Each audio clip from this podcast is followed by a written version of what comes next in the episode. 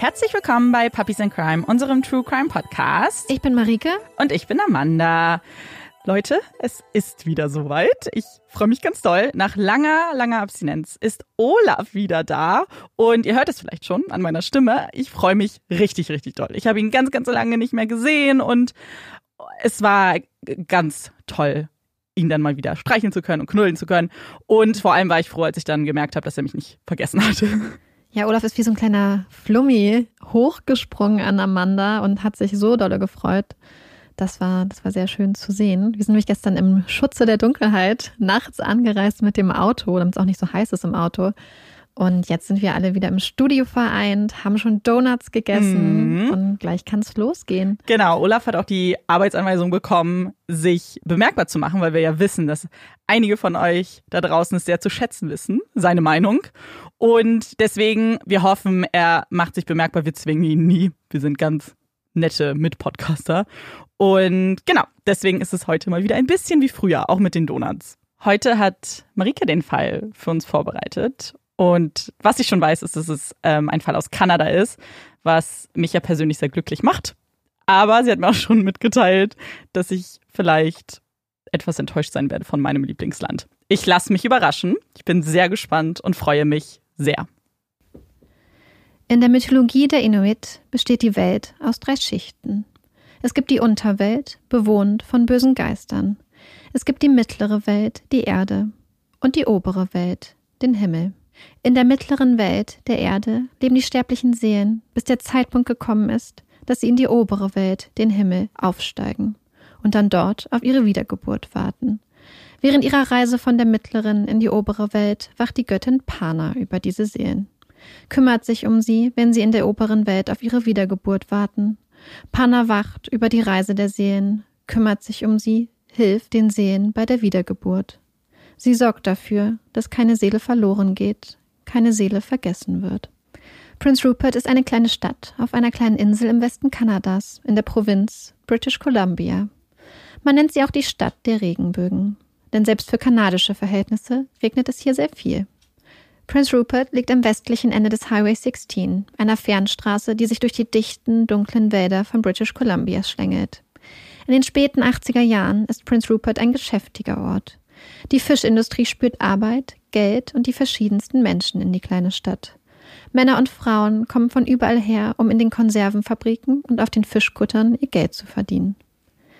Rückblickend wird die Zeit oft als wild, als verrückt beschrieben, eine Boomtown. Es ist der Sommer 1989 und auch Alberta Williams und ihre große Schwester Claudia sind zurück in Prince Rupert. Die beiden Schwestern sind hier in der Region aufgewachsen wohnen mittlerweile jedoch in Vancouver. Die Großstadt hat viel zu bieten, aber das Leben dort ist auch teuer, sehr teuer. Und so sind die beiden zurückgekommen. Einen Sommer Geld in der Konservenfabrik verdienen. Es ist anstrengende Arbeit. Die Schwestern arbeiten lange Schichten. Alberta, die jüngere der beiden Schwestern, ist 24 Jahre alt, hat lockige braune Haare, die ihr fast bis zur Schulter reichen, und warme, braune Augen. Sie ist eine liebenswürdige Person, Anfangs könnte man sie fast für ein bisschen schüchtern halten, bis man sie kennenlernt. Dann kommt ihre lustige Seite zum Vorschein. Sie ist sorglos, fast immer gut gelaunt, lässt sich von scheinbar nichts aus der Ruhe bringen. Sie träumt vom Reisen, davon Krankenschwester zu werden. Das würde gut zu ihr passen. Sie ist sehr empathisch, kümmert sich schon im jungen Alter um die kleineren Kinder in der Familie. Alberta ist ein Sonnenschein. Jetzt ist es Ende August. Der Sommer neigt sich dem Ende zu. Es liegen einige anstrengende Monate hinter den Schwestern. Harte Arbeitstage. Die Schichten in den Konservenfabriken dauern oft bis zu 14 Stunden. Das zehrt. Aber nun ist es soweit. Fertig, geschafft, vorbei. Es ist der 25. August 1989. Ein Freitag. Die letzte Schicht in der Fabrik. Zahltag. Morgen geht es für Claudia und Alberta zurück nach Vancouver. Alberta freut sich. Bald sieht sie ihren Freund Dave wieder, den sie in Vancouver zurückgelassen hat. Die beiden wohnen zusammen. Um den Hals trägt sie eine Kette mit seinem Namen. Alberta liebt Dave. Er ist lieb und fürsorglich. Die beiden sind glücklich. Alberta freut sich auf die gemeinsame Zukunft. Hochzeit, Kinder, wer weiß. Morgen wird sie ihn endlich wiedersehen. Aber vorher soll der letzte Abend, die letzte Schicht, das Ende des Sommers gefeiert werden. Alle reden davon. Kommt mit ins Bogies. Alberta macht sich fertig. Ausgehfein. Sieht einen schwarzen Jumpsuit, einen blauen Pullover und schwarze Ballerinas an. Am Hals glitzert die Kette mit Daves Namen. Dann geht es los. Das Bogies ist die angesagteste Bar der Stadt. Es ist voll an diesem Abend, wie eigentlich jeden Freitag. Die Woche ist vorbei, die Taschen sind voller Geld. Die Menschen in Prince Rupert sind in Feierlaune. Alberta und ihre Freunde haben ein paar Tische zusammengerückt, sitzen in großer Runde zusammen. Eine Band spielt. Es ist laut, voll. Alberta hat Spaß. Redet, lacht, trinkt. Ein schöner Abend, ein schöner Abschied. Alle sind da. Alberta sitzt mit ihren Freunden, ein paar Verwandten und ein paar anderen Leuten in großer Runde. Ein bisschen entfernt, mit ihrem Freund sitzt da Claudia. Sie hat, als große Schwester, wie immer ein Auge auf Alberta.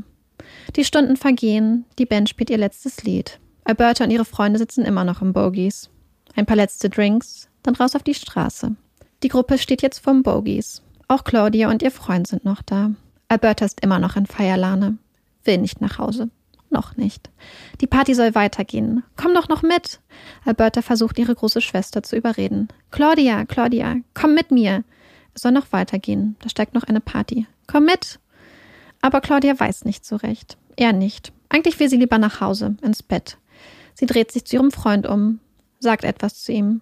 Nur einen Moment. Dann dreht sie sich zurück zu Alberta. Aber Alberta ist nicht mehr da. Claudia guckt. Wo ist sie hin? Einfach weg. Ein kurzer Moment, ein paar Sekunden. Einmal umgedreht, weg. Claudia kann ihre kleine Schwester nicht finden, kehrt schließlich nach Hause zurück. Alberta wird ihren Weg heim schon finden. Aber Alberta kommt in dieser Nacht nicht nach Hause. Auch am nächsten Morgen nicht. Die Stunden vergehen. Von Alberta fehlt jede Spur. Sie kehrt an diesem Samstag nicht nach Vancouver zurück, schließt ihren Freund Dave nicht in die Arme. Dabei hatte sie sich doch so darauf gefreut. Ihre Eltern machen sich schreckliche Sorgen. Wo ist sie? Warum kommt sie nicht nach Hause? Warum weiß denn niemand, wo sie ist? Alberta und ihre Eltern haben eine gute Beziehung. Es ist eine Familie, die zusammenhält. Alberta würde nie einfach so wegbleiben, ihren Eltern Sorgen bereiten. Sie hält sich an Absprachen, ist verantwortungsbewusst. Ihre Eltern suchen nach ihr, telefonieren rum, fragen Freunde und Bekannte, Familie. Niemand weiß etwas, niemand kann ihnen helfen. Die Herzen ihrer Eltern werden wieder schwer. Bitte, bitte, nicht noch einmal. Eine Tochter, die nicht nach Hause kommt, deren Bett leer bleibt. Es ist ein Schmerz, den Albertas Eltern nicht zum ersten Mal erleben. Ein paar Jahre zuvor war es Albertas ältere Schwester Pam, die nach einer Party nicht heimkam, deren Bett leer blieb. Pam war nachts mit Freunden unterwegs, auf dem Rückweg von einer Party. Die Gruppe läuft den Highway entlang. Ein Auto kommt die Straße entlang gefahren. Der Mann am Steuer ist betrunken. Er überfährt Pam, tötet sie, flieht vom Unfallort, fährt einfach weg, lässt die jungen Leute, die junge Frau einfach zurück. Der Mann wird später verurteilt, kommt ins Gefängnis, zahlt Schmerzensgeld. Aber der Schmerz bleibt für immer. Bitte, bitte, bitte nicht noch einmal.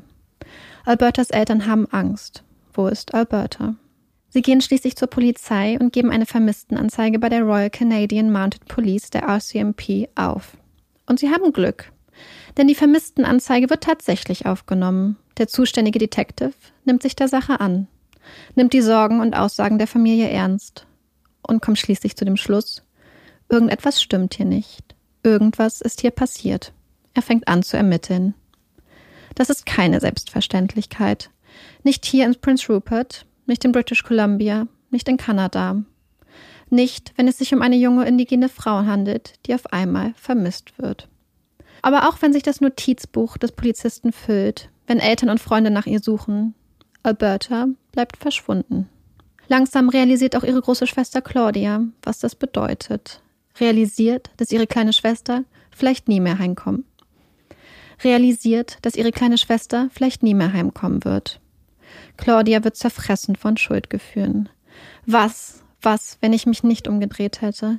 Wenn ich nicht für ein paar Sekunden weggeblickt hätte? wenn ich nicht mit meinem Freund geredet hätte. Was wäre, wenn, was wäre, wenn, was wäre, wenn? Wäre Alberta dann noch hier? Der August geht zu Ende, der September beginnt. Von Alberta fehlt jede Spur. Drei Wochen nach der Nacht im Bogies, nachdem Claudia ihre Schwester zuletzt gesehen hat, geht schließlich ein Anruf bei der Polizei in Prince Rupert ein. Eine Familie hat beim Wandern im Wald etwas gefunden. ob die Polizei mal vorbeischauen könnte. Die Polizei macht sich auf den Weg, fährt den kurvigen Highway 16 entlang, die einzige Straße, die nach Prince Rupert fährt. Sie schlängelt sich durch die typisch dichten und dunklen Wälder von British Columbia. Dicht an dicht stehen die Nadelbäume auf beiden Seiten der Straße, wie eine undurchdringbare Wand. Irgendwann gesellt sich der Fluss Skeena zum Highway, begleitet ihn. Auf der anderen Seite die dunklen Berge. Hier, nur wenige Minuten außerhalb von Prince Rupert, geht ein kleiner Forstweg vom Highway ab. Man übersieht ihn schnell. Die Ermittler biegen in den kleinen Weg ab, runter vom Highway. Sie sind jetzt umgeben von absoluter, erdrückender Einsamkeit. In mondlosen Nächten ist es hier stockdunkel. Kein Licht, kein Haus, kein Mensch. Meilenweit. An dieser einsamen, abgelegenen Stelle stehen sie nun, versuchen das zu begreifen, was sie da sehen, wen sie da sehen. Die Stelle, an der sie liegt, ist durch die dichten Bäume wie abgeschirmt von der Außenwelt. Sie schützen vor Blicken, verschlucken das Schreien. Es ist fast ein Wunder, dass man sie überhaupt gefunden hat. Die junge Frau, die da liegt. Nackt, brutal zugerichtet. Grausam ermordet, zurückgelassen. Um den Hals trägt die junge Tote noch eine Kette mit einem Namen. Dave. Es ist Alberta. Einzig ihre Kette hat den Angriff überlebt. Jetzt, drei Wochen nach ihrem Verschwinden, erhält die Familie die Nachricht. Ihre Ängste, ihre Befürchtungen sind Realität geworden, sind nicht mehr nur in ihren Vorstellungen, in ihren Träumen. Sie sind jetzt Tatsache. Hier, mitten im Wald. Der Vermisstenfall Alberta wird jetzt zu einem Mordfall. All die Fragen, die sich Albertas Familie und die Polizei in den letzten Wochen nach Albertas Verschwinden gestellt haben, erhalten eine ganz neue Dringlichkeit. Die Polizei vernimmt in den Wochen nach Albertas Verschwinden und ihrem Tod nach eigenen Angaben hunderte Menschen, führt Notizbücher mit den Aufzeichnungen, schließt Menschen an Lügendetektoren an. Ein Zeuge berichtet, sogar unter Hypnose gesetzt worden zu sein. Doch schließlich sind es wohl Albertas Worte, wiedergegeben von ihrer Schwester Claudia, die für die Polizei entscheidend sind und die dazu führen, dass schnell ein Hauptverdächtiger gefunden wird. Claudia, Claudia, komm mit mir. Claudia soll mit zu der Party. Alberta drängt ihre Schwester. Sie soll unbedingt mitkommen. Mit zu Jack. Jack Little. Der Onkel von Alberta und Claudia. Der Mann ihrer Tante Rosie. Party bei Jack. Das sagt Alberta zu Claudia und nennt ihrer großen Schwester damit den Namen ihres Mörders. Da ist sich die Polizei schnell sicher. Und auch Albertas Familie ist schnell davon überzeugt, dass Jack der Schuldige ist. Also, was macht Jack Little so verdächtig? Warum ist die Polizei so schnell sicher, dass er es war? Was ist passiert, nachdem Claudia ihre kleine Schwester zum letzten Mal sah? Ganz sicher kann man es nicht sagen. Es gibt viele Unklarheiten, Unstimmigkeiten, vieles, was bis heute ungewiss ist. Klar ist, Alberta bittet ihre große Schwester, mit zu der Party bei ihrem Onkel Jack zu kommen. Claudia dreht sich einen Moment um und Alberta verschwindet. Aber wie und mit wem? Die Polizei glaubt, dass sie mit Jack verschwindet, dass es aber gar keine Party gab, dass Jack und Alberta alleine sind, dass er sie schließlich im Wald in der dunklen Einsamkeit der Nacht tötet und zurücklässt. Aber was spricht in den Augen der Polizei für diese Theorie? Eine Theorie, der im Übrigen auch Albertas Familie glaubt. Zum einen ist dann die Party bei Jack von der Alberta erzählt. Die Ermittler glauben nicht daran, sind sich sicher, dass es die Party nie gegeben hat. Dass Alberta mit Jack alleine war nach den Bogies. Albertas beste Freundin berichtet, dass Jack an dem Abend im Bogies seltsam war. Dass er versuchte, Alberta zu kontrollieren, eifersüchtig war, sich aufführte, als wären sie verlobt. Nicht wie ein Onkel. Und dann ist da noch sein Verhalten nach Albertas Verschwinden und nach dem Fund ihrer Leiche. Als die Polizei nach dem Verschwinden mit Jack redet, ihn zu der Nacht befragt, gibt er vor, Erinnerungslücken zu haben. Vergisst Namen, weiß nicht mehr genau, was alles passiert ist. Sagt, Alberta sei mit einem weißen Mann in einem schwarzen Pickup weggefahren. Später seien die beiden bei ihm zu Hause gewesen, aber er sei eingeschlafen. Als er wach wurde, waren die beiden weg. Das ist der Polizei suspekt. Vor allem Jacks Aussage, dass da noch ein weißer Mann gewesen wäre, kommt ihnen komisch vor. Was für ein Mann, was für ein Truck. Die Person, von der Jack hier redet, existiert nicht, ist ein Hirngespinst oder ein Ablenkungsmanöver, ein Sündenbock. Als schließlich Albertas Leiche gefunden wird, redet Jack gar nicht mehr mit der Polizei, schweigt, verweigert die Aussage. Da ist er längst der Hauptverdächtige. Seine Nichte ist tot. Warum redet er nicht? Weil er schuldig ist. Kurze Zeit später verlässt Jack plötzlich mit seiner Familie die Stadt, zieht viele hunderte Kilometer weit weg, fängt ein neues Leben an. Hinterlässt Fragen, Anschuldigungen, Verdächtigungen. Ein Mann, der sich nicht erinnern kann, der sich Geschichten ausdenkt, der lügt, der sich weigert, mit der Polizei zu reden und schließlich fluchtartig die Stadt verlässt. Eine klare Sache. Zumindest für die Polizei und für Albertas Familie. Aber einen Hauptverdächtigen haben, auf den sich alle einigen können, und ihm seine Tat nachweisen zu können, das sind, wie so oft, zwei verschiedene Paar Schuhe. So sehr die Polizei Jack Little verdächtigt, genug Beweise, um ihn anzuklagen, gibt es nicht. Am Ende des Jahres 1989, wenige Monate nach Albertas Verschwinden, steckt der Fall in einer Sackgasse. Die Eintragungen in den Notizbüchern der Polizisten werden weniger, weniger, hören schließlich ganz auf. Zurück bleibt ihre Familie, ihre Eltern, die nun zwei Töchter verloren haben. Ihre Schwester Claudia, zerfressen von Schuldgefühlen, weil sie einmal den Kopf gedreht hat, einen Moment ihre Schwester aus den Augen ließ. Einen Augenblick, zerstörte Leben. Es wird ruhig im Fall Alberta Williams. Bis schließlich, 27 Jahre später, eine E-Mail im Posteingang der Journalistin Connie Walker aufploppt. Eine E-Mail, die Connie auf eine Reise schicken wird. Es ist eine kurze E-Mail mit einer klaren Botschaft. Jack Little hat Alberta Williams getötet.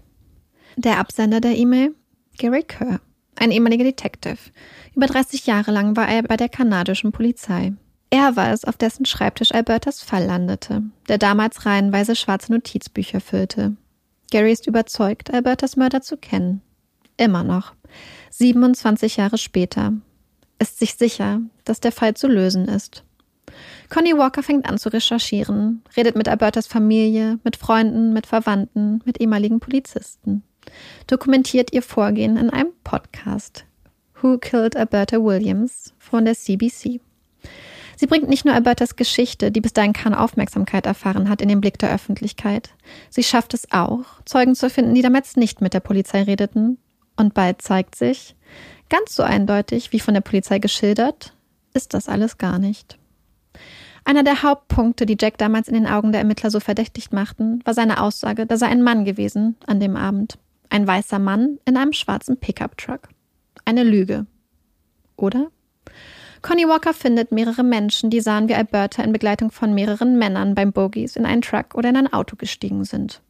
Einige Zeugen sprechen von zwei Männern, andere von drei. Einige beschreiben einen Truck, andere ein Auto. Auch die Beschreibung der Autofarbe unterscheidet sich.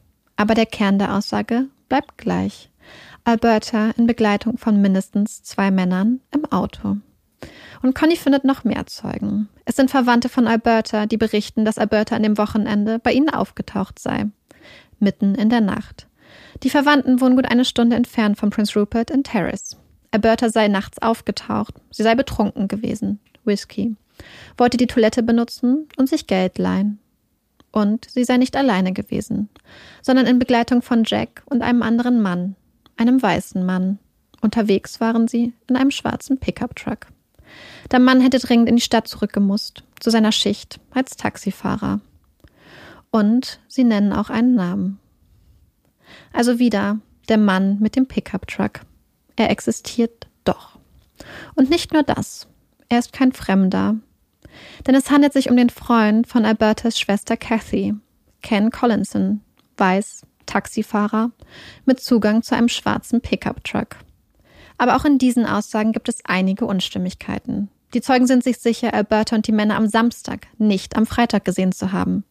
Also einen Tag nach ihrem Verschwinden. Sie berichten von Regen. Dabei war es, den Aufzeichnungen zufolge, an dem Tag trocken. Einer der Verwandten meint, sie wären am späten Nachmittag da gewesen, gegen fünf. Die anderen sind sich sicher, dass es nachts war. Halt, stopp. Das stimmt doch nichts. Mal sollen es zwei Männer gewesen sein, mit denen Alberta im Truck sitzt, mal drei. Mal ist es ein Truck, mal ist es ein Auto. Mal ist das Fahrzeug schwarz, mal grün, mal weiß. Und dann taucht sie auf einmal nachts, eine Stunde entfernt von Prince Rupert auf. Und es regnet. Alberta soll am Samstag noch am Leben gewesen sein. Das stimmt doch was nicht. Lügen diese Leute? Wollen sie auf eine falsche Fährte führen? Das ist natürlich möglich. Aber immer wenn es um Erinnerungen geht, sollten wir eine Sache im Kopf behalten. Erinnerungen sind nicht statisch. Sie verändern sich, wandeln sich mit der Zeit. Jedes Mal, wenn wir eine Erinnerung abrufen, kann sie sich potenziell verändern. Je nach Zeitpunkt, Situation oder sogar der eigenen Stimmung kann sich eine Erinnerung ändern und anpassen. In einem Artikel der Northwestern University vergleicht die Autorin das Gedächtnis mit einem Spiel der stillen Post. Mit jedem Weitergeben oder jedem erneuten Abrufen können sich die Details ändern. Das kann schließlich zu einer starken Verzerrung der ursprünglichen Erinnerung führen. Denn auch wenn diese Erinnerungen sich in Details unterscheiden, die Kernaussage bleibt die gleiche. Der Mann mit dem Pickup-Truck, den Jack erwähnt und den die Polizei für eine Lüge hält, er existiert. Und er ist der Freund von Albertas Schwester. Ken Collinson, der Mann mit dem Pickup-Truck, selbst bestreitet vehement, an dem Abend mit Alberta und Jack unterwegs gewesen zu sein. Er hätte gearbeitet. Sowohl am Freitag als auch am Samstag. Das passt jedoch zu den Aussagen von Albertas Verwandten. Sie sagen, er hätte dringend in die Stadt zurückgemusst, wegen seiner Schicht als Taxifahrer. Der mysteriöse Mann, er existiert also, ist gar nicht mysteriös, ist gar keine Fiktion. Und die Party, die Party, zu der Alberta unbedingt wollte, hat sie vielleicht doch stattgefunden? Auch hier macht Conny zwei spannende Entdeckungen. An dem Freitagabend im Bogies war Albertas beste Freundin Geraldine mit von der Partie. Doch sie muss am nächsten Tag arbeiten, verlässt des Bogies früher als die anderen, fährt heim, geht ins Bett. Mitten in der Nacht klingelt ihr Telefon. Es sind Alberta und Carol, ihre Cousine. Ob Geraldine nicht doch noch mitkommen würde? Sie würden noch zu einer Party fahren. Könnte Geraldine sie nicht fahren, nicht mitkommen? Aber Geraldine denkt an ihre Großeltern. Die würden das nicht gutheißen. Sie traut sich nicht, hält sich an die Regeln, geht wieder ins Bett und schläft weiter.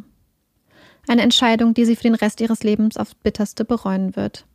Hätte sie doch einmal, einmal nicht auf ihre Großeltern gehört, sich einmal getraut. Wäre sie doch losgefahren, hätte sie die beiden doch mitgenommen, begleitet. Dann wäre ihre beste Freundin vielleicht noch am Leben. Was wäre wenn? Was wäre wenn? Was wäre wenn? Geraldine berichtet, dass es Alberta und Carol waren, die sie anriefen, sie animieren wollten, mit zu der Party zu kommen. Alberta und Carol? Gab es diese Party vielleicht doch? An dem Wochenende des 25. August waren Jacks Frau Rosie, Albertas Tante, und ihr Sohn nicht zu Hause. Jack hatte also sturmfrei. Zumindest auf den ersten Blick. Denn da war noch jemand anderes. Jemand, der in dieser Nacht im Haus war. Im Hinterzimmer. Ein paar Meter vom Wohnzimmer entfernt. Jemand, der zu Besuch war. Genauer gesagt, zwei Gäste. Zwei Brüder. Die Neffen von Jack. Cousins von Alberta. Zwei junge Männer, die wie Alberta nach Prince Rupert gekommen sind, um Geld zu verdienen und bis zu 14 Stunden in der Fischkonservenfabrik arbeiteten. Dann müde ins Bett fielen. Auch an diesem Freitag. Nur dass sie in dieser Nacht geweckt wurden. Von Stimmen im Wohnzimmer. Lauten Stimmen. Einer der beiden versucht die Stimmen zu ignorieren, will einfach weiter schlafen, weiß nicht, zu wem die Stimmen gehören, versteht nicht, worüber geredet wird. Doch der andere der beiden steht auf, geht ins Badezimmer und bekommt mit, wer da im Wohnzimmer sitzt. Erinnert sich an Alberta, an Jack und an Carol, Albertas Cousine. Er ist damit die zweite Person, die auch Carol an diesem Abend erwähnt. Sie seien laut gewesen im Wohnzimmer. Eine kleine Party. Eine Party. Doch mit ihm redet die Polizei nie.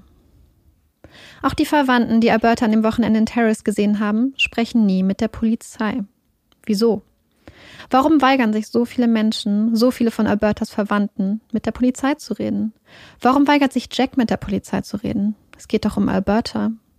Es gibt verschiedene Gründe, warum Menschen nicht mit der Polizei reden wollen. Vielleicht denken sie nicht, dass ihre Aussage wichtig sein könnte, haben Angst, etwas Falsches zu sagen, etwas loszutreten, denken, dass die Polizei die Information längst hat, dass es doch eh schon zu spät ist, werden bedroht oder unter Druck gesetzt, trauen sich einfach nicht.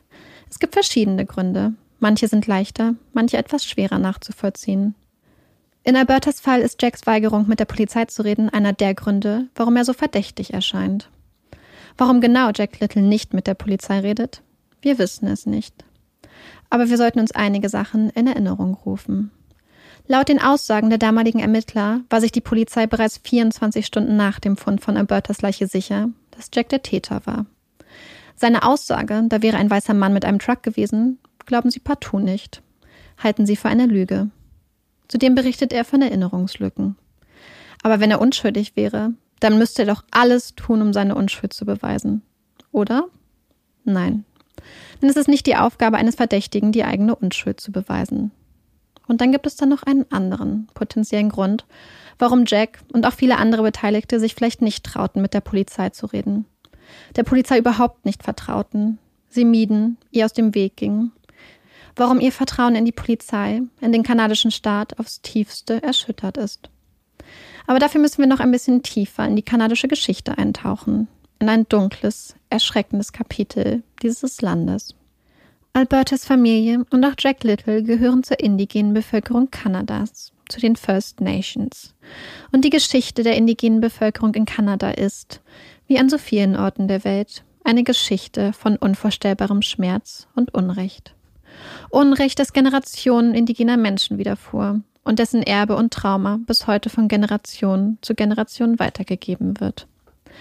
Im späten 19. Jahrhundert begann in Kanada ein Großprojekt. Die kanadische Regierung lässt nach dem Vorbild der benachbarten Vereinigten Staaten im ganzen Land Schulen bauen. Residential Schools, so nennt man sie. Es sind Internate für indigene Kinder. Die Ziele der Schulen? Die Kinder von ihren Familien, ihrem Zuhause, ihrer Sprache, ihren Traditionen und ihrer Kultur zu entreißen und zu isolieren, sie an die eurokanadische Kultur anzupassen. Aggressive Civilization, aggressive Zivilisierung nennen sie es. Denn die Regierung sieht die indigene Bevölkerung als minderwertig, als wild an, als unwissend. Wenn aus diesen Kindern je etwas werden sollte, so das damalige Denken, dann müsse man sie bloß früh von ihren Familien abgreifen und erziehen. Um es mit den drastischen Worten der Zeit zu sagen, man müsse den Indianer im Kind töten. Sie sollen stattdessen zu brauchbaren, hörigen Arbeitern erzogen werden, für Felder, für den Bau, für Fabriken. Hier geht es nicht um Bildung. In Auftrag gegeben von der kanadischen Regierung werden die Schulen betrieben von der römisch-katholischen Kirche, der Vereinigten Kanadischen Kirche, der anglikanischen und der presbyterianischen Kirche. Die ersten Schulen öffnen in den 1880er Jahren ihre Tore.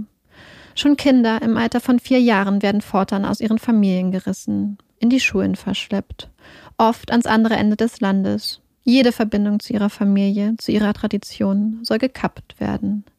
Viele Jungen bekommen bei der Ankunft die Haare geschnitten. Sie bekommen neue christliche Namen oder auch nur eine Nummer. Sie dürfen ihre Sprache nicht mehr sprechen, ihre Kultur nicht mehr praktizieren, nicht mehr mit ihren Geschwistern reden. Regelbrüche werden hart bestraft. Körperliche Misshandlungen sind an der Tagesordnung. Einige Überlebende berichten von Nadeln, die ihnen in die Zunge gestochen wurden, wenn sie in ihrer Sprache redeten.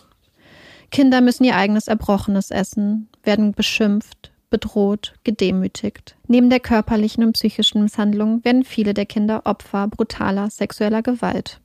2005 wird ein ehemaliger Aufseher der Albany Indian Residential School auf Vancouver Island verurteilt. Der Richter findet deutliche Worte. Er beschreibt den Mann als einen sexuellen Terroristen, das System der Residential Schools als organisierte Pädophilie. Der Mann ist kein Einzelfall. Die Versorgung und Unterbringung in den Schulen ist schlecht. Überlebende berichten von Hunger und Kälte. Krankheiten wie Tuberkulose und die Grippe sind weit verbreitet, kosten viele der ohnehin schon geschwächten Kinder das Leben. In einigen der Schulen werden Experimente an Kindern durchgeführt, so auch an der Albany Indian Residential School auf Vancouver Island. Dort wird, um die verschiedenen Auswirkungen von Mangelernährung zu studieren, den Kindern systematisch Nahrung und medizinische Versorgung verweigert. Insgesamt über 6000 indigene Kinder seien in der 115-jährigen Geschichte der Residential Schools gestorben.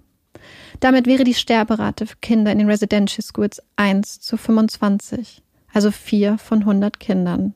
Zum Vergleich. Die Sterberate für kanadische Soldaten im Zweiten Weltkrieg lag bei 1 zu 26.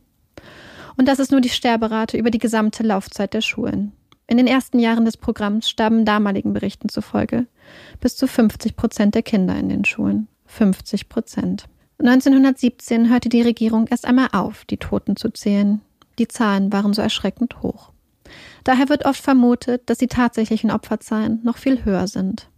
Die letzte der Residential Schools schließt im Jahr 1996 in der kanadischen Provinz Saskatchewan ihre Türen. 150.000 indigene Kinder durchliefen insgesamt das Residential School System. Die Auswirkungen auf die indigenen Gemeinden und Familien sind bis heute dramatisch. Viele der Überlebenden sind traumatisiert, begehen Suizid, werden alkohol- und drogenabhängig, werden selber zu Tätern, schlagen ihre Frauen und Kinder. Man spricht von einer Epidemie der Gewalt gegen Frauen und Kinder in indigenen Gemeinden.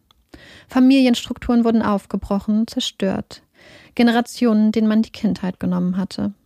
Viele, die selbst nie lernen konnten, wie sie einmal ihren Kindern Geborgenheit und Liebe vermitteln können. So wird das Trauma von Generation zu Generation weitergegeben. Und oft war es die RCMP, die Royal Canadian Mounted Police, mit der das Trauma für die Kinder, für die Familien begann. Es waren oft die sogenannten Mounties, die die Kinder mit Gewalt aus ihren Familien rissen, sie in die Residential Schools brachten. Schaffte es ein Kind, aus einer Schule zu flüchten, zurück nach Hause, zurück zu den Eltern, zurück in die Geborgenheit, weg von Misshandlung und Missbrauch, dann waren es oft die Mounties, die die Kinder wieder einfingen, sie erneut ihren Eltern entrissen, sie zurück in die Hölle brachten. Für viele Indigene beginnt also das Trauma mit den Polizisten, die vor der Tür stehen. Jack Little war als Kind in der Albany Indian Residential School auf Vancouver Island. Und nicht nur Jack. Das Trauma der Residential Schools, die Angst vor der RCMP haben ihre Wurzeln tief in die indigenen Gemeinden und Leben geschlagen. In diesem Kontext versteht man Jacks Weigerung, mit der Polizei zu reden, das Zögern, die Angst vieler Beteiligter vielleicht ein bisschen besser, der Versuch, sich einfach unsichtbar zu machen, sich wegzuducken. Der nächste Punkt, der Jack in den Augen der Ermittler stets so verdächtig machte, der auf sie fast wie ein Schuldeingeständnis gewirkt haben muss, dass Jack Little bald nach dem Fund von Albertas Leiche mit seiner Familie die Stadt verlässt, sich hunderte Kilometer entfernt ein neues Leben aufbaut. Isoliert betrachtet wirkt es vielleicht verdächtig. Höchst verdächtig in den Augen der Ermittler.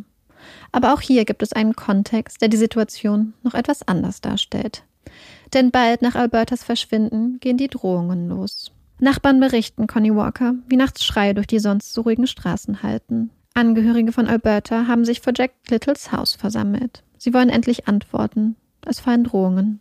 Eine von Albertas Schwestern berichtet sogar, wie ihr Vater in seiner bodenlosen Verzweiflung mit einem Gewehr zu Jack Little fuhr, Antworten holen wollte, sie aber nicht bekommt. Doch die Polizei sieht diesen Kontext nicht, sieht in der Flucht lediglich den Versuch, der Justiz zu entkommen.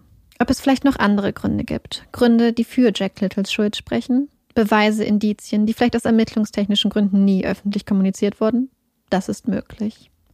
Gegen Jack Little wurde nie Anklage erhoben. Der ehemalige Polizist der RCMP, der Connie Walker damals die E-Mail schrieb, ist immer noch fest von Jack Littles Schuld überzeugt. Ken Collinson, der ehemals mysteriöse weiße Mann mit dem Pickup-Truck, wurde vor einigen Jahren von der RCMP um eine DNA-Probe gebeten. Er verweigerte die Probe. Im Gespräch mit Connie Walker jedoch änderte er seine Meinung. Jetzt würde er doch eine DNA-Probe geben, wenn man ihn noch einmal bitten würde.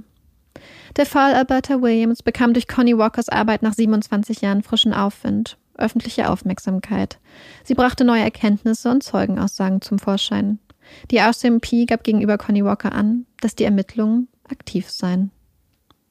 Der Fall Alberta Williams gilt bis heute als ungelöst. Aber wir sind noch nicht am Ende. Die Geschichte ist noch nicht auserzählt. Es fehlt noch etwas. Der Rest des Puzzles. Denn Albertas Geschichte ist einzigartig und doch kein Einzelfall. Albertas Geschichte ist eine Geschichte des Highway of Tears. Albertas Leiche wurde am Highway 16 gefunden. Über 1173 Kilometer schlängelt sich der Highway 16 durch British Columbia, durch dichten, dunklen Nadelwald. Einmal quer von Prince Rupert im Westen bis in den Osten von British Columbia. Der Abschnitt des Highway 16, der die Städte Prince Rupert und Prince George miteinander verbindet, hat einen eigenen Namen bekommen. Highway of Tears, die Straße der Tränen. Seit den 60er Jahren verschwinden hier immer wieder Frauen. Mal findet man ihre Leichen, Tage, Wochen oder Jahre später. Andere bleiben für immer verschwunden. Zuletzt gesehen am Highway 16, auf dem Nachhauseweg, beim Radfahren, in einer Bar. Schilder säumen den Highway of Tears, warnen Frauen und Mädchen vor den Gefahren der Straße. Fahrt nicht per Anhalter, heißt es. Ein Killer ist unterwegs. Es sind gut gemeinte, wichtige Warnungen. Und jeder hier weiß, wie gefährlich die Straße ist. Aber das öffentliche Verkehrssystem ist quasi nicht existent. Armut weit verbreitet. Autos sind ein Luxus, den sich viele hier nicht leisten können. Und so fahren die Menschen auch heute noch per Anhalter. Nicht freiwillig, sondern aus Notwendigkeit. Sie steigen in Autos, in Trucks, fahren entlang der einsamen Straße, dichter Wald, links und rechts der Straße. Wenn du hier schreist, dann hört dich niemand. Ein Großteil der Frauen, die entlang der Straße der Tränen verschwunden sind und ermordet wurden, sind indigene Frauen. Sie sind eine besonders verletzliche, oft vergessene Opfergruppe. Wenn sie verschwinden, wenn sie vermisst werden, werden ihre Fälle oft nicht ernst genommen. Die kommen schon wieder, müssen die Familien hören. Sie seien halt weggelaufen. Die macht doch Party. Erst einmal abwarten. Oft wird den Frauen selbst die Schuld gegeben. Es sei doch unvernünftig, per Anhalter zu fahren, betrunken zu sein. Viele werden als Prostituierte bezeichnet, selbst dann, wenn das gar nicht stimmt. Auch die Medien, die Zeitungen und das Fernsehen haben viele Jahrzehnte kaum über die Frauen und Mädchen berichtet, die hier verschwanden. Ihre Geschichten waren jahrelang nur eine Randnotiz, wenn überhaupt. Auch über Alberta Williams wurde kaum berichtet, bis Connie Walker begann, ihre Geschichte in die Öffentlichkeit zu tragen. Dabei ist das Leben für indigene Frauen besonders gefährlich. Sie haben ein vielfach erhöhtes Risiko, einfach zu verschwinden, ein vielfach erhöhtes Risiko, getötet zu werden, ein vielfach erhöhtes Risiko, in ihren Beziehungen Opfer von extremer Gewalt zu werden, ein vielfach erhöhtes Risiko, insgesamt Opfer von Gewalt zu werden. Und ihre Fälle haben eine schlechte Aufklärungsquote. Wenden sich die Frauen an die Polizei, werden sie oft nicht ernst genommen. Oder schlimmer. Viele Frauen berichten von Gewalt und Missbrauch durch Mitglieder der RCMP. Viele rufen gar nicht mehr die Polizei. Laut offiziellen Angaben liegt die Zahl an ermordeten oder verschwundenen indigenen Frauen und Mädchen kanadaweit bei über 1200.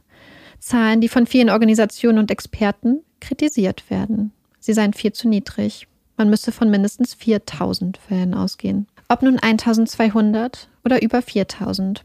Es sind zu viele. Die Statistiken sind eindeutig. In Kanada ist es gefährlich, eine indigene Frau, ein indigenes Mädchen zu sein.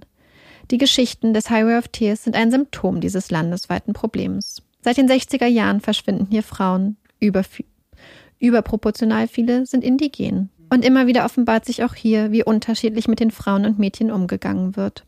Während viele indigene Familien oft vergeblich darum kämpfen müssen, dass die Geschichten ihrer Töchter, ihrer Mütter, ihrer Schwestern gehört werden, sind es oft weiße Opfer, deren Schicksal den Blick auf den Highway of Tears lenkt. 2002 verschwindet die junge Nicole Hoare, eine junge Baumzüchterin, am Highway of Tears. Sie fuhr per Anhalter. Aber die Reaktion? Internationale Schlagzeilen, eine der größten Suchaktionen in der kanadischen Geschichte. Wie viele Frauen und Mädchen tatsächlich auf dem Highway of Tears verschwunden sind in den letzten Jahrzehnten, wie viele tatsächlich ermordet wurden, das lässt sich schwer sagen. Man geht jedoch von mindestens 40 Opfern aus. 2005 wird schließlich das Projekt EPANA ins Leben gerufen, benannt nach der Inuit-Göttin Pana, die Frau da oben, die Göttin, die dafür sorgt, dass alle Seelen ihren Platz finden, nicht verloren gehen und wiedergeboren werden. EPANA ist eine Ermittlungsgruppe. Sie wird gegründet, da einige der Fälle des Highway of Tears starke Ähnlichkeiten aufweisen. Es gibt drei Kriterien, nach denen die Fälle ausgesucht werden, die Teil des Projektes werden. Erstens, das Opfer ist weiblich. Zweitens, das Opfer wurde zuletzt lebend im Radius von einer Meile vom Highway 16 gesehen. Oder die Leiche des Opfers wurde im Radius von einer Meile des Highway 16 gefunden. Mittlerweile gilt dies auch für Abschnitte von zwei weiteren Highways. Drittens, das Opfer ging einer High-Risk, also einer Hochrisikoaktivität nach. Das kann zum einen das Fahren per Anhalter sein, aber auch das Leben als Sexarbeiterin. Mittlerweile gehören 18 Vermisstenfälle zum Projekt IPANA. Alberta Williams ist eine von ihnen. Zwei der 18 Fälle wurden mittlerweile aufgeklärt. Monika Jack war zwölf Jahre, als sie 1978 verschwand. Sie war mit dem Fahrrad auf dem Nachhauseweg. Ihre sterblichen Überreste wurden 18 Jahre später gefunden. 2019 wurde ein Mann für den Mord an ihr sowie einem anderen elfjährigen Mädchen verurteilt. Ein weiterer Fall, der gelöst wurde, ist der Mord von Colleen McMillan. Die 17-Jährige verschwand im Jahr 1974. Kurz darauf wurde ihre Leiche gefunden. Mithilfe von DNA-Spuren konnte die Tat dem Amerikaner Bobby Jack Fowler nachgewiesen werden. Da war er bereits seit sechs Jahren tot. Er geht zudem als Verdächtiger in zwei anderen Fällen des IPANA-Projektes sowie weiteren Mordfällen in den USA. Und Bobby Jack Fowler ist nicht der einzige Serienmörder, der im Highway of Tears mordete.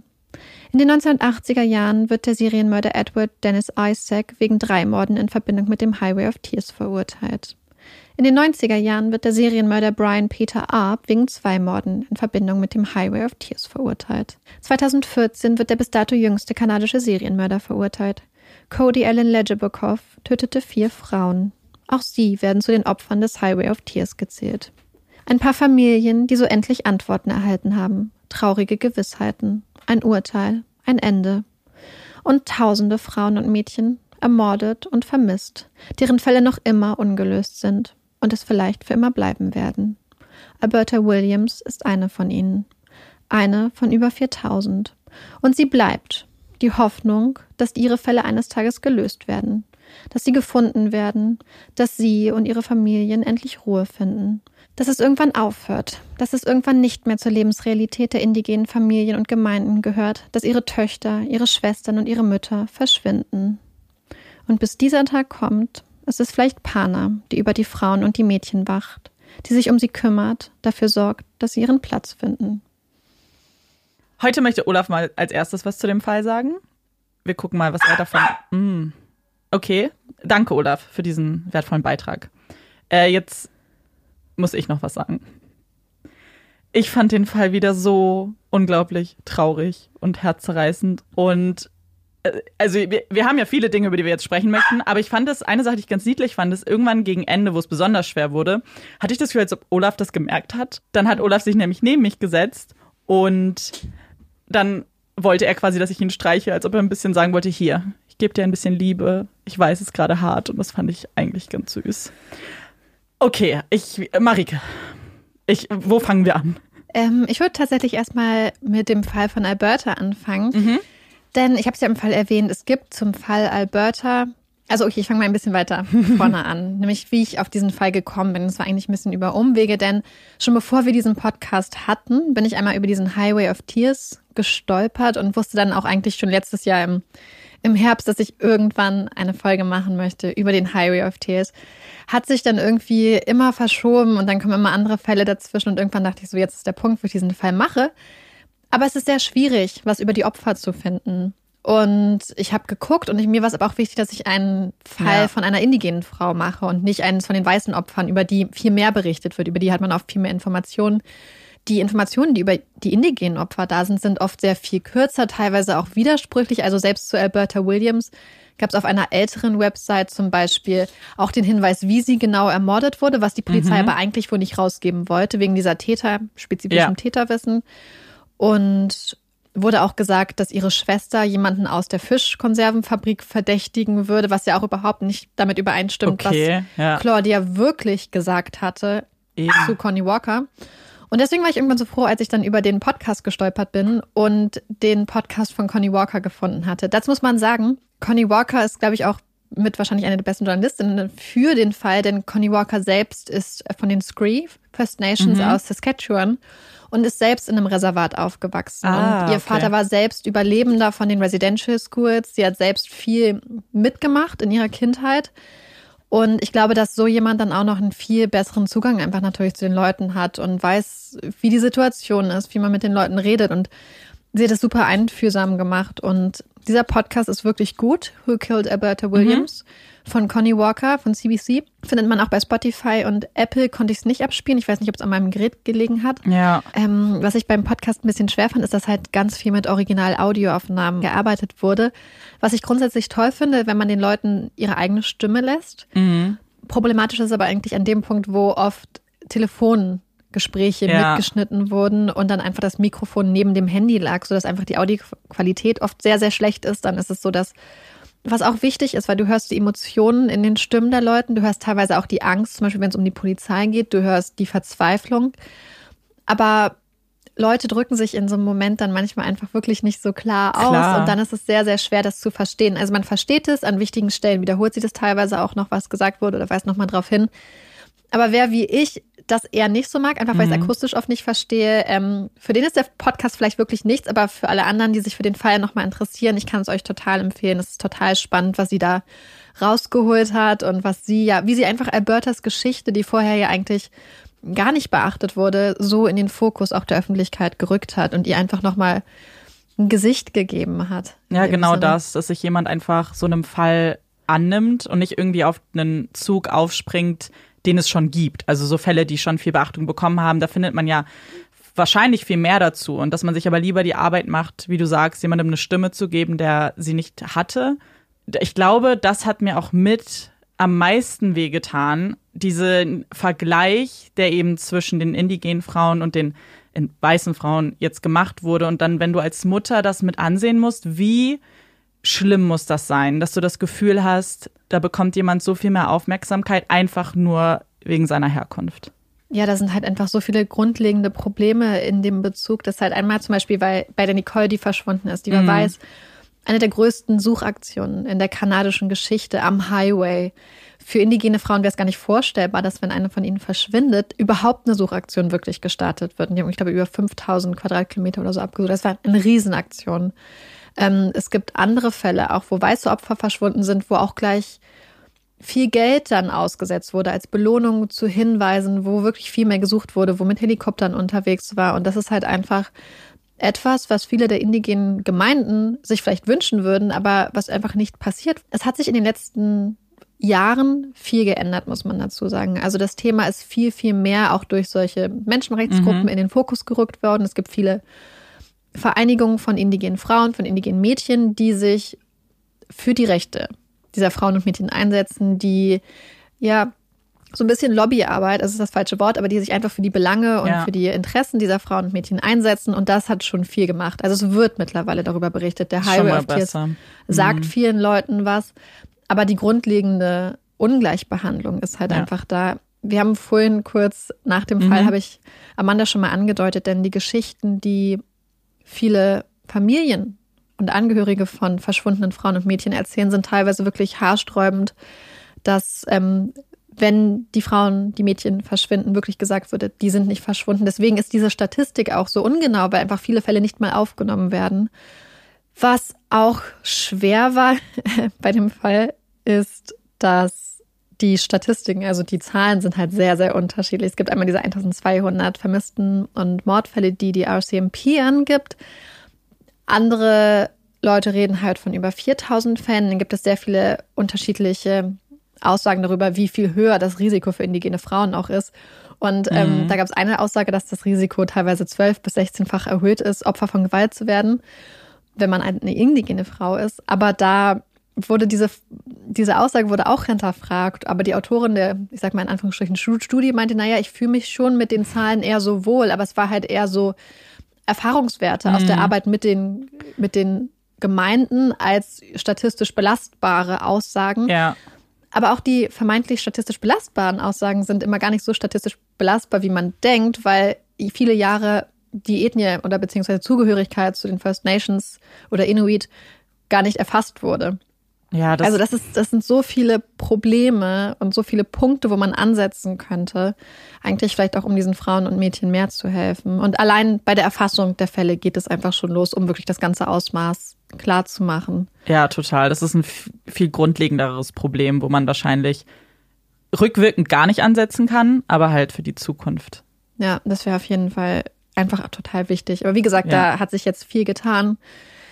Kanada arbeitet da wirklich dran. Ähm, der Polizei ist es bewusst. Es gab auch viel Schuldeingeständnisse, Entschuldigungen, ähm, Kommissionen, die daran gearbeitet haben, Sachen aufzuklären und ja, am Ende ist es ja das Einzige, was man erwarten kann. So ja. grausam das ist und wie ganz, ganz schlimm. Das Einzige, was man eben machen kann jetzt, ist daraus zu lernen und es besser zu ja. machen. Und ich hoffe, dass Kanada das tut. Denn langsam werde ich sauer. ich weiß nicht. Jedes Mal platzt diese Blase immer noch ein bisschen mehr. Die selber, selbst erschaffene Blase mhm. von mir. Ja. Ganz schlimm. Als du von diesen Residential Schools erzählt hast. Ich meine, ich, ich, das erinnert mich alles sehr an Osage und da habe ich mich ja auch schon sehr aufgeregt. Ja. Ich könnte mich einfach immer wieder darüber aufregen, warum Minderheiten so unterdrückt werden in einem so schlimmen Ausmaß. Also ich. Ähm, das die Recherche dazu ist mir unglaublich schwer gefallen. Ja, es gibt sehr viele ähm, Berichte von Leuten, die durch dieses System gelaufen sind. Und es ist so krass. Ich wollte nicht im Detail drauf eingehen, mhm. weil es mhm. mir einfach zu schwer gefallen ist, davon auch ja. zu schreiben und das in Worte zu fassen und das selbst auszusprechen, muss ich ganz ehrlich gestehen, weil es halt einfach teilweise, also man musste, musste ich einfach die Recherche unterbrechen, weil es halt so hart war. Es gab ja zum Beispiel einmal diesen Fall, wo dieser Schlafsaalaufseher von der ähm, Albany mhm. Residential School verurteilt wurde. Und wenn man sich anguckt, was da teilweise auch berichtet wurde, was diese Menschen gemacht haben. Es ist halt auch einfach so ein ganz eigenes Maß noch an Grausamkeit, was mhm. halt einfach auch so eine emotionale Grausamkeit, die noch dazukommt zu diesem ganzen schrecklichen körperlichen, sexuellen Missbrauch und die Sachen, die Geschichten, die erzählt worden sind, so schlimm und dann liest man Aussagen von, also es war eine Aussage von einer Frau, die gesagt hat, sie und ihr Bruder waren fünf und sechs und haben eigentlich noch im, im Bett ihrer Eltern mitgeschlafen, ganz oft, und sind oft noch reingekuschelt, um Geborgenheit zu finden. Und in diesem Alter wurden sie ihrer Familie dann entrissen. Oh Gott. Und ähm, oder von anderen Geschwistern, die in diese Schulen gekommen sind. Die Geschwister wurden halt getrennt, um wirklich die Verbindung zu den mhm. Familien zu kappen und die nicht miteinander reden durften und die dann quasi so eine Geheimsprache entwickelt haben, so zum Beispiel sich gegrüßt haben mit dem kleinen Finger, wenn die Nonnen nicht geguckt haben. Oh Weil das halt über die Jahre die einzige Art war, wie sie miteinander reden konnten und sich vielleicht auch so ein bisschen Stärke geben konnten. Und ähm, oder der Commissioner von der Royal Canadian Mounted Police hat, ähm, als er dazu Bezug genommen hat, auch berichtet von jemandem, mit dem er geredet hat, der es geschafft hat, wirklich aus dieser Schule zu entkommen. Und dann waren es halt Mounties, also hm. Polizisten, die ihn zurückgeschleppt haben in dieses System der Hölle. Und das muss man halt gerade auch beim Fall Alberta Williams im Hinterkopf haben, denn Jack Little war in einer dieser Schulen und es war diese Schule, wo auch dieser sexuelle Terrorist unter anderem tätig war und gewaltet hat, wo die Ernährungsexperimente an den Kindern durchgeführt wurden. An dieser Schule war Jack Little. Und wenn man nie behandelt wird und immer dieses Trauma mit sich rumschlägt und vielleicht, vielleicht hat er auch eine posttraumatische Belastungsstörung, man weiß es nicht, man kann es ja. nicht sagen, man kann es jetzt nur mutmaßen. Aber wenn man so ein Trauma durchmacht und ich habe geschrieben, das Vertrauen in den Staat und die mhm. Royal Canadian Mounted Police ist erschüttert. Ich würde fast eher sagen, dass es nie aufgebaut werden konnte, dass es ja. gar nie existiert hat eigentlich.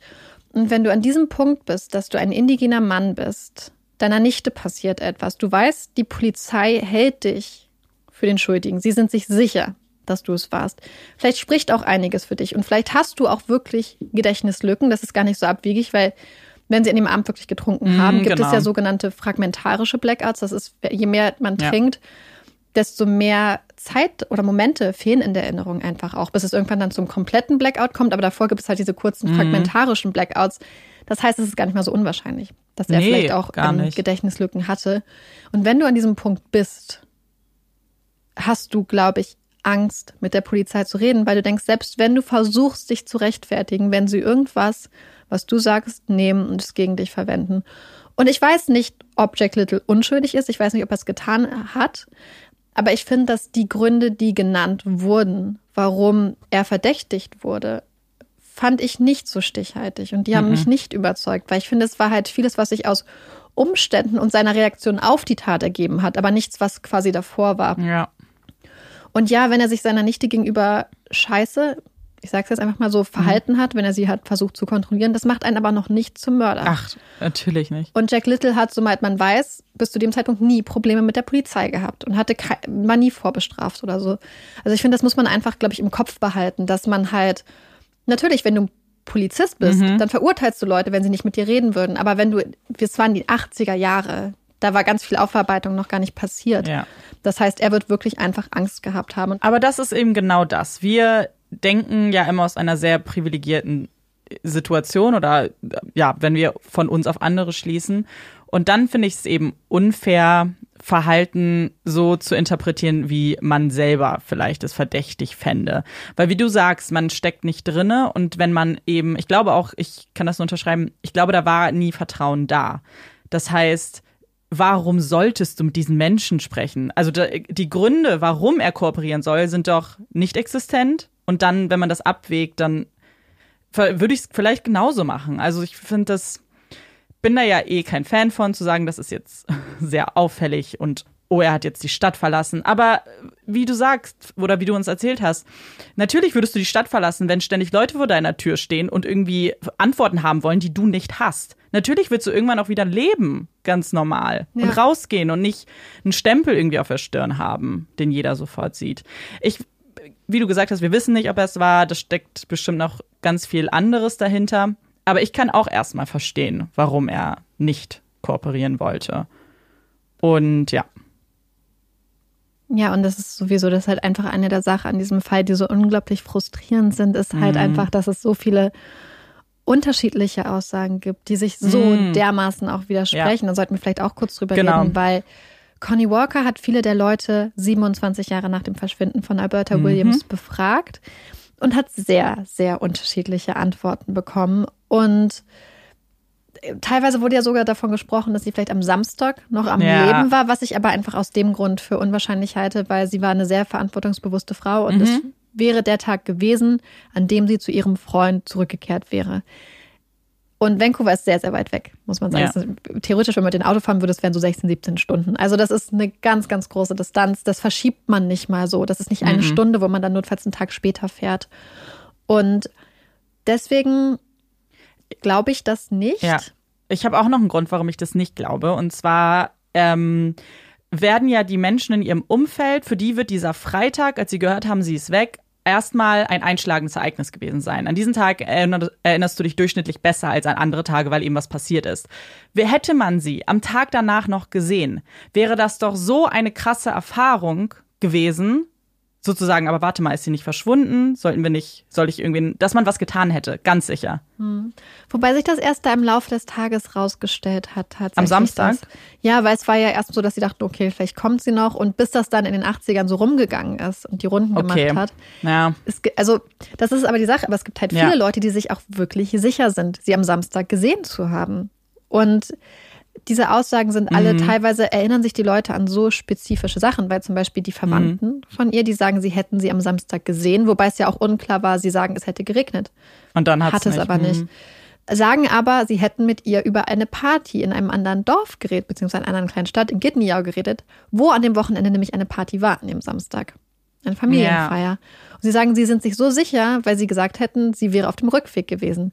Aber ich frage mich auch, dass wenn man in diesem Zusammenhang vielleicht auch davon erfährt, dass sie weg ist, ob man dann im Laufe der Zeit das miteinander vermischt und Ja. die Tatsache, dass man vielleicht über Gittenjau, also über diesen Ort geredet hat, während man über ihr Verschwinden geredet hat, bei der nächsten Erinnerung dann vielleicht dazu wurde, dass man mit ihr darüber geredet hatte. Ja. Und deswegen, da gibt es einfach so viele Widersprüchlichkeiten und es ist, es ist sehr suspekt, aber ich finde gerade in diesen Momenten, wo halt viele Leute eine Aussage machen, die im Kern gleich ist, Ja, genau. denke ich, muss es ja irgendwas dran sein. Zum Beispiel auch Carol, das ist die Cousine von Alberta, mit der sie angeblich ihre beste Freundin zusammen angerufen hat und die angeblich auch bei dieser Hausparty dabei war, sagt ganz klar, sie war Mhm. nicht dabei.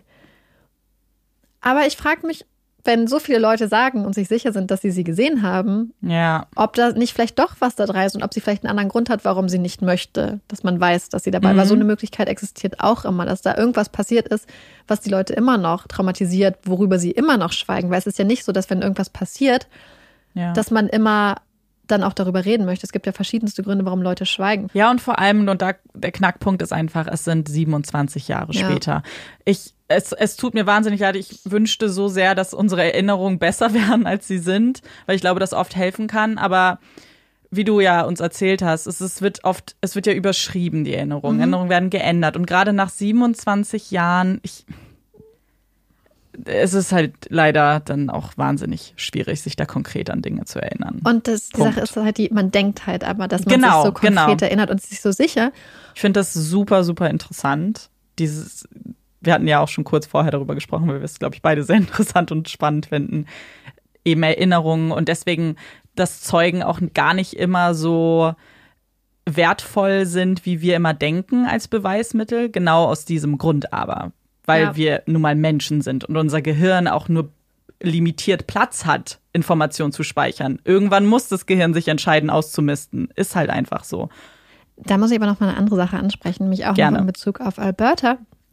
Eine Sache, die ich mich nicht erwähnt habe, ist, dass es auch die Aussage gibt von einer Freundin von ihr, dass sie an dem Abend mit Alberta verabredet gewesen wäre, aber Alberta nicht aufgetaucht wäre und sie dann aber kontaktiert worden wäre an dem Samstag von den Eltern von Alberta und die haben gesagt, war Alberta bei dir? Und sie hat gesagt, nein. Und dann sind sie mit ihr zusammen, seien sie durch die Stadt gefahren und hätten nach Alberta geschaut. Und dann hätte diese Freundin später einen Anruf bekommen von einer Frau, die angeblich überhört hätte, dass die Eltern oder sie den Namen Alberta Williams benutzt hätten. Und diese Frau hat gesagt, sie wäre selbst bei der Party dabei gewesen und sie sollten Alberta doch nicht in der Stadt suchen, weil sie wäre längst tot und sie würden sie da nicht finden und sie würden sie ganz woanders finden. Was? Und als ich das gehört habe, fand ich das so seltsam, dass ich es auch deswegen gar nicht mit in die ja, Erzählung mit reingemacht habe, weil das irgendwie so komisch war. Und sie hat auch gesagt, sie hätte Alberta gesehen in einem Auto und sie hätte so nach hinten gezeigt, aber sie hätte, Alberta hätte ihr irgendwas sagen wollen, aber sie hätte es nicht verstanden. Und ich weiß nicht, was es ist an dieser Aussage, aber ich denke, Ja. also so ganz logisch gesehen, warum sollte dich eine Frau, Mhm. die dabei ist und weiß, wer Alberta Williams ist, dich als Freundin, wo, wo hat die Person überhaupt deine Telefonnummer Erste her? Frage, ja. weiß, wie du heißt, warum sollte dich diese Person anrufen, um dir zu sagen, sie ist ganz woanders? Wer soll diese Frau gewesen sein? Und ich, ich fand das so seltsam, weil sie ist ja gar keine Schlüsselfigur in diesem Fall Mhm. gewesen, diese Freundin. Und ich fand das so komisch, dass es mich komplett irritiert hat. Ähm, ich weiß nicht, vielleicht ist es wirklich passiert. Vielleicht sind ihre Eltern, die El- Eltern von Ja. Alberta, wirklich mit dieser, ja damals diese jungen Frau durch die Stadt gefahren. Aber irgendwie fand ich das ganz, ganz komisch und wusste überhaupt nicht, wie ich diese Aussage einordnen sollte, wenn ich ganz ehrlich bin. Total. Weil es hört sich super creepy an, so ein, so ein mysteriöser Telefonanruf, der kommt, Ja. der sagt, oh, Alberta findet ihr irgendwie bei den, bei den Türmen oder so, meine ich. Und Ja. nicht in der Stadt und sie ist längst tot. Also ich meine, alles, was wir übrigens gerade tun, sind halt Theorien und wir spekulieren, weil Ja. keiner weiß es. Und deswegen ist es nicht ausgeschlossen. Ich finde es genauso wie du ein bisschen befremdlich, der Dass Gedanke. Genau, dass sie unaufgefordert diese Information teilt. Aber dann kann man sich ja genauso die Frage stellen, okay, was wäre, wenn sie auf so einer Party gewesen wäre und wirklich irgendwas dramatisch aus dem Ruder gelaufen ist. Das- und dann wäre jemand dabei gewesen, diese Person, und vielleicht sogar hätte sie ihr Handy gefunden, daraus die Nummer genommen. Okay, das ist jetzt Das sehr ist abwegig. 80ern. Ach ja, okay. Kein Handy. Gut, aber. Ja, aber das, ich meine, das ist natürlich eine so- Kleinstadt. Damals gab es bestimmt auch Telefonbücher. Also ich weiß nicht, wie das in Kanada ist. In Deutschland gab es ja damals Telefonbücher. Aber ich fand einfach die Tatsache, dass man eine Freundin der Familie kontaktiert, Mhm. wenn die Eltern überall in der Stadt unterwegs sind und nach ihrer Tochter suchen, so, so komisch. Vielleicht war es auch eine Trittbrettfahrerin, die mitbekommen hat, Mhm. dass da Leute nach einem, einer verschwundenen jungen Frau suchen. Wer weiß. Na, das gibt es ja leider auch immer wieder. Das sind ja auch ganz oft so falsche Geständnisse, wo man sich ja auch immer fragt, so warum macht das jemand? Aber genauso wird es auch falsche Zeugenaussagen geben und einfach Leute, die einfach sich ein bisschen Aufmerksamkeit erhoffen. Also ist das auch eine Möglichkeit, warum jemand sowas tun Ja, würde. was mir dann irgendwann beim Recherchieren aufgefallen ist, ist, dass ich finde, also man muss natürlich dazu sagen, der Fall ist immer noch aktiv. Und Gary Kerr, der damals die E-Mail geschrieben hat an Connie Walker, wurde auch kritisiert, dass er nicht zur Polizei gegangen ist. Also er war ja bei Ja. der Polizei, dass er nicht nochmal seine Kollegen kontaktiert hat, sondern dass er quasi eine Journalistin auf den Fall angesetzt hat und sich quasi ja so ein bisschen gegen diesen Berufsethos vielleicht gestellt hat, dass es in der Polizei bleibt und es ist eine aktive Investigation und da mischt man sich eigentlich nicht als ehemaliger Detective ein, erst recht nicht wir Ja. einer Journalistin. Ich weiß nicht, wo man da, wobei man dann einfach eher das Gefühl hat, der hatte schon mitbekommen, dass es vielleicht bei der Polizei nicht unbedingt Mhm. gut läuft, in Anführungszeichen. Und vielleicht, also für mich ist das ein klares Eingeständnis dafür, dass einfach nicht richtig genug, gut genug ermittelt wurde. Ja. Und dann würde man ja eher eine Journalistin hinzuziehen, einfach in der Hoffnung, dass jemand mal wirklich neutral und genau hinschaut. Und das ist noch eine Sache, die auch ganz so seltsam ist. Connie Walker hat nämlich die Notiz, ähm, Notizbücher von Gary Kerr bekommen, die er damals gemacht hat. Und viele Sachen konnten sie gar nicht entziffern, weil er so eine sehr eigene Schrift hat. Aber sie haben auch eine Notiz von ihm gefunden, wo man in der Zeit zwischen dem Verschwinden von Alberta und dem Fund ihrer Leiche, also in diesem drei Wochen Zeitfenster, hat man einen türkisfarbenen Pullover, schwarzen Jumpsuit und schwa ein schwarzes Schläppchen gefunden am Highway 16. Blutverschmiert. Okay, also die Sachen, die sie anhatte. Angeblich waren es nicht die Sachen. Aber ich frage Okay, mich, wie groß ist die. Wahrscheinlichkeit, Ja. dass man etwas in den gleichen Farben findet und dann findet man Wochen oder Tage später eine komplett nackte Leiche, die eigentlich solche Sachen anhatte. Angeblich wurde ausgeschlossen, dass es ihre Sachen waren. Aber ich frage mich, Aber warum? Konnte er Wegen nicht mehr sagen. Blut? Aber ich glaube, dass wenn du sowas hast und du, Ja. du machst dir die Mühe, es auszuschließen, wirst du ja vielleicht noch Ja. eine Ahnung haben, warum. Oder du würdest es zumindest vermerken. Also, das finde ich auch einen zu großen Zufall. Also ich, mich würde es total überraschen. Ich, das ist es halt. Man will dann, man spekuliert und dann, und das Schlimme ist dann, wenn man aber so viele Fragen eben hat. So, man hofft immer auf eine gute Ermittlungsarbeit, dass man wenigstens ein paar Antworten bekommt, aber das ist ja leider nicht immer so. Ja, aber wir können auf jeden Fall hoffen, dass äh, Ja. Epana und das einfach grundsätzlich sich die Situation irgendwann mal ändert. Ich meine, sie erfährt jetzt viel mehr Aufmerksamkeit, also der Fall und die Thematik und vielleicht ist das einfach auch ein Anfang.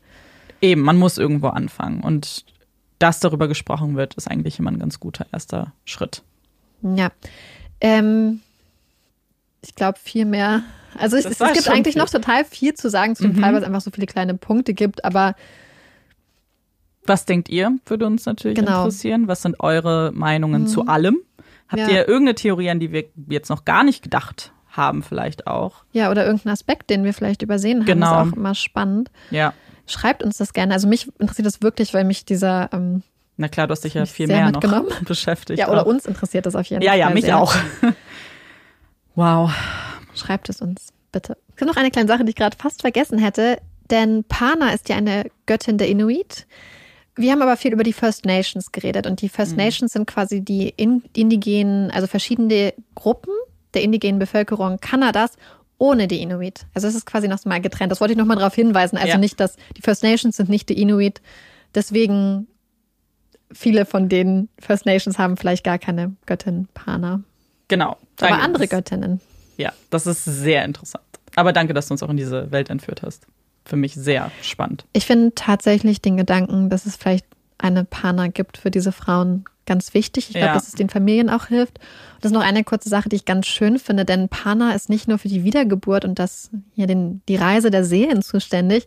Pana ist auch noch für ein anderes Phänomen verantwortlich, was euch vielleicht was sagt. Und zwar für Aurora Borealis, für die Nordlichter, denn man geht davon aus, dass der Himmel, also die obere Welt in dem Bereich, wo Pana residiert, ein paar Löcher hat, die Oh. Schicht zwischen den Welten und dass das Licht der Götter da durchstrahlt. Das heißt, dass immer, wenn man die Nordlichter sieht, also Aurora Borealis, das ist dann das Licht Voll der Götter aus dem schön. Himmel. Und ich meine, vielleicht hilft ja dieser Gedanke vielen Ja. Familien, dass wenn sie die Nordlichter sehen, dass es vielleicht die ihre Töchter sind, ihre Mütter, ihre Schwestern, die Ja. da oben im Himmel auf sie runterschauen. Das finde ich auch eine sehr schöne Vorstellung. So, und damit wir nicht auf dieser traurigen Note enden, gibt es jetzt, wie immer, Die Puppy Break! Yay!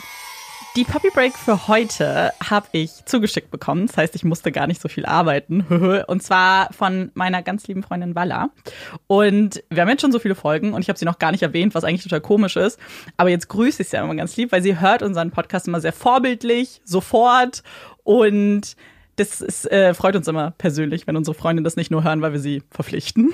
Und sie denkt scheinbar auch ziemlich oft an uns, denn Walla ist noch eine Person, die Zeitung liest, was ich sehr bewundernswert finde. Ich lasse mir meine News immer so vorkauen von einer App oder von den Nachrichten.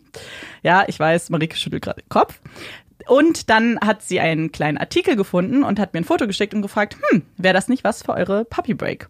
Und zwar war das ein Artikel der Zeit und da hat nämlich ein Leser eine Frage gestellt, wie ein Leserbrief quasi. Und die Frage ist, überleben Hunde ohne den Menschen? Und das, ja, die Frage ergibt sich natürlich aus dem Grund, weil wir wissen, dass die Menschen natürlich Hunde halten als Haustiere viel und ihnen natürlich ein sehr sorgfreies Leben bereiten, indem sie eben Hunde füttern, sie auch impfen. Also fragt man sich, was wäre, wenn all diese Annehmlichkeiten wegfallen würden. Und erstmal, der Artikel nennt ein paar Zahlen, die ich sehr interessant fand. Und zwar rechnen sie mit ungefähr 900 Millionen Hunden auf der Welt. Ich, als ich die Zahl gelesen habe, war ich völlig perplex. Olaf scheinbar auch. Und dann nennen sie eine zweite Zahl. Und da möchte ich dich jetzt mal kurz fragen. Wenn du schätzen müsstest, Marike, und ihr auch alle, wie viele von diesen 900 Millionen Hunden leben mit Menschen zusammen, als Haustiere wirklich? Ist eine Prozentzahl. Was glaubst du? Was würdest du jetzt aus dem Bauch einfach sagen? Also, was würdest du schätzen? ähm, Ist schwer, ich weiß. ich würde, glaube ich, alles glauben, was man mir sagen würde. Ich gebe auf Nummer sicher und schätze Mhm. die Hälfte. Okay, also, ich fand es nämlich auch sehr überraschend, muss ich sagen. Ihr habt hoffentlich jetzt auch alle mitgeraten. Und zwar sind es nur 13 Prozent. Das heißt, die meisten Hunde leben tatsächlich in Freiheit und in der Wildnis, wobei man das so ein bisschen einschränken muss, weil natürlich werden trotzdem manche zugefüttert, ähm, eben von Menschen oder natürlich ernähren sie sich auch von Abfällen der Menschen. Das heißt, der Mensch hat schon irgendwie damit was zu tun, dass diese Hunde überleben.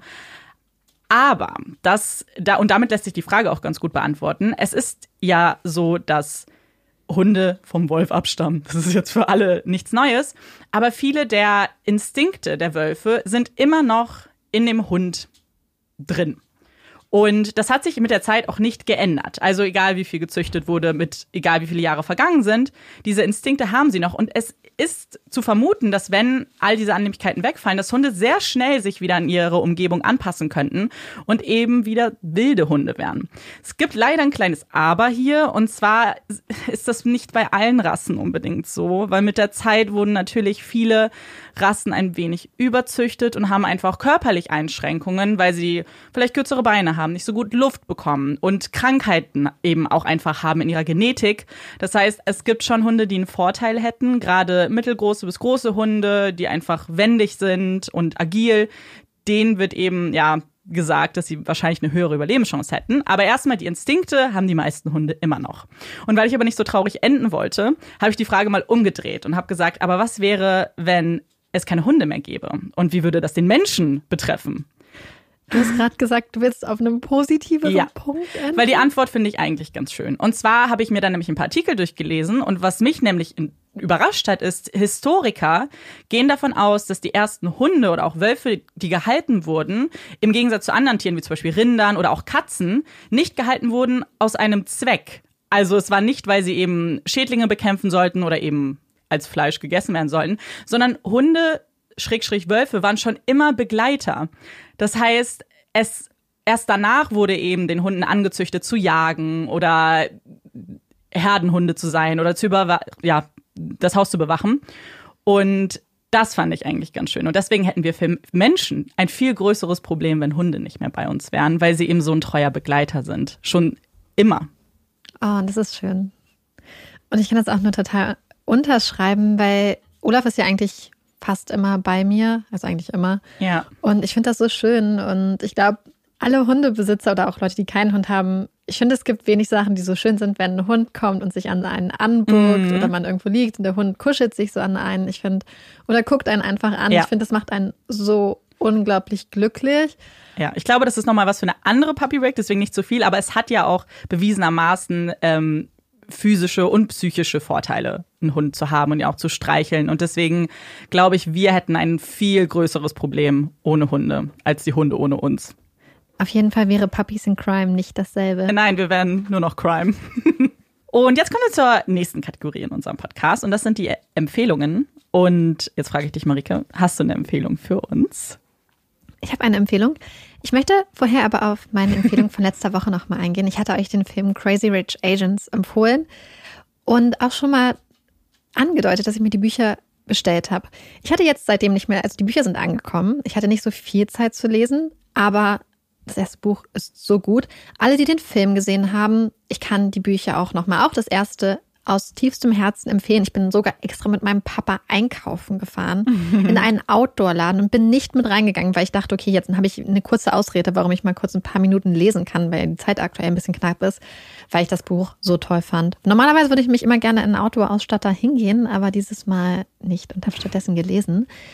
Ich habe aber eine andere Empfehlung. Es ist auch wieder ein Buch und es ist auch ein Buch, mit dem ich, über das ich schon mal mit Leuten von euch geschrieben habe. Denn ich glaube, ich bin nicht die Einzige, die dieses Buch total toll findet. Und das Buch ist, sind die ersten beiden Teile von einer Trilogie und es ist eine Fantasy-Trilogie und es ist The Name of the Wind, der Name des Windes von Patrick Rothfuß, Roth, Rothfuß. Ich weiß immer nicht. Rothfuss.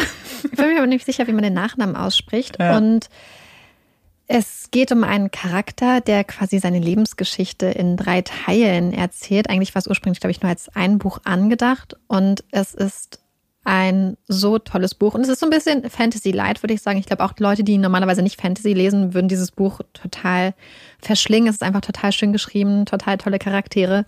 Und ich habe ähm, die auch schon mal anderen Leuten empfohlen. Das Problem ist, bis jetzt waren immer nur die ersten beiden Teile verfügbar und dann musste man einfach jahrelang warten. Oh, ich warte ist, seit Jahren das auf den dritten Schlimmste. Teil. Ich bin, glaube ich, drei, vier Jahre lang einmal im Monat in, nach, zu Dussmann, das ist eine ganz große Buchhandlung hier in Berlin gegangen und habe in der Fantasy-Abteilung geguckt, ob der dritte Teil schon draußen ist. Er ist immer noch nicht draußen, aber mir wurde mitgeteilt, dass er dieses Jahr im Sommer erscheinen sollte.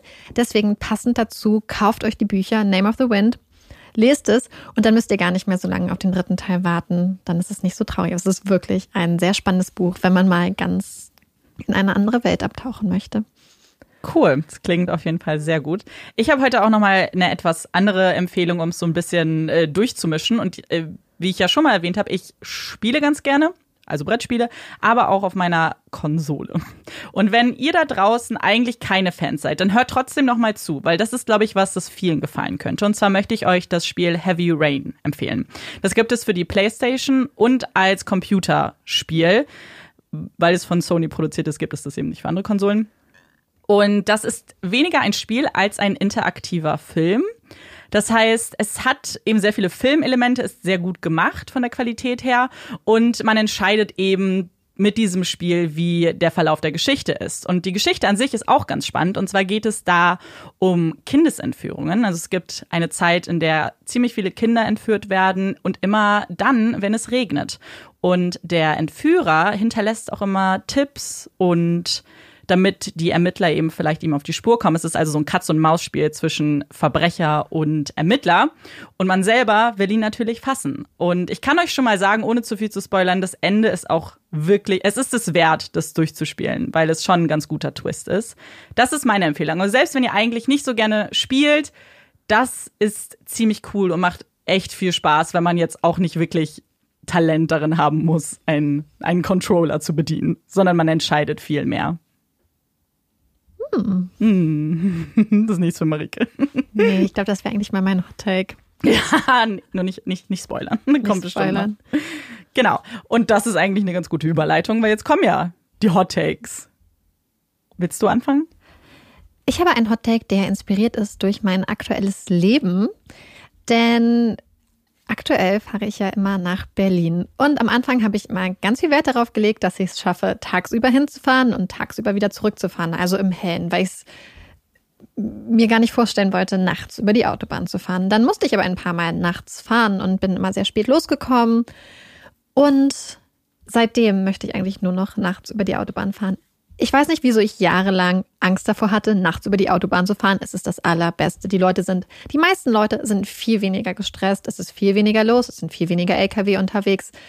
Es ist einfach viel besser. Gibt es Leute, wahrscheinlich, ich glaube, es gibt bestimmt viele Leute, die so wie ich sind und denken, ich möchte lieber tagsüber fahren. Mhm. Aber seit ich es ausprobiert habe, bin ich, also ich lege ich leg wirklich alles darauf aus, dass ich nachts fahre, weil es irgendwie so viel entspannter ist. Ich brauche eine Stunde weniger, wenn ich nachts fahre, weil die Straßen nicht so voll sind. Ich meine auch, dass man viel weniger verbraucht, weil man nicht so oft bremsen und beschleunigen muss, weil ja. nicht so viel los ist. Und deswegen ist mein Hot Take, dass Autobahnen bei Nacht das Beste sind. Ich glaube, warum es Leute eben vermeiden, ist halt so dieser Müdigkeit-Aspekt, mhm. dass man eben denkt, man ist nicht unbedingt wach, was ja auch faktisch so sein kann. Also wenn ihr jetzt jemand seid, der dazu neigt, schnell müde zu werden, dann macht das bitte nicht. seid da irgendwie verantwortungsbewusst. Aber wie du sagst, ich glaube, es ist mal ein Versuch wert, selber sich auszutesten, weil ich glaube auch, dass die verbreitetste Meinung ist, nee, tagsüber ist es besser in Anführungszeichen. Mein Hot Take kommt vielleicht ein wenig überraschend, gerade wenn man meine letzte Folge nimmt. Da habe ich euch ja ein Hörbuch empfohlen. Ich muss jetzt ganz ehrlich sein, ich habe das Hörbuch gehört, weil ich A ein bisschen bequem war, weil ich mir das Buch nicht bestellen wollte und nicht diese Tage eben abwarten wollte und weil es umsonst war für, mit diesem Audible Probemonat. Und das muss ich jetzt so gestehen, weil mein Hottake ist, ich hasse Hörbücher. Und dieses Audible Probe-Abo werde ich wahrscheinlich auch mit diesem einen Hörbuch jetzt dann auch kündigen. Ich kann euch faktisch nicht mal genau sagen, woran es liegt. Also ich habe immer das Gefühl, es ist sehr lang. Für mich ist es sehr schwierig, lange zu hören. Aber ich habe keine Probleme, Podcasts zu hören. Ich habe auch mit Hörspielen oder so Kinderhörbüchern, die ja auch begrenzt sind, habe ich auch kein Problem. Und ich kann, ich wirklich, ich kann es auch ganz schwierig erklären, weil das Problem ist, ich kann dann, ich könnte ja pausieren. Einfach, ich könnte jetzt Stopp machen und dann höre ich morgen weiter. Aber ich weiß nicht mehr, was ich gehört habe. Ich habe das Gefühl, ich muss immer wieder dann von vorne machen. Es war für mich ziemlich schwer, das Hörbuch zu hören. Und das hat mir dann auch gezeigt, warum ich sonst keine Hörbücher höre. Es ist mir zu lang. Punkt. Das ist, wow. Ähm, ich lese ja sehr gerne. Aber ich habe mir auch irgendwann mal so einen kostenlosen Probemonat gegönnt. Yeah. Und habe jetzt sogar noch Guthaben dazu gekauft, weil ich eigentlich bestimmte Bücher ganz gerne höre.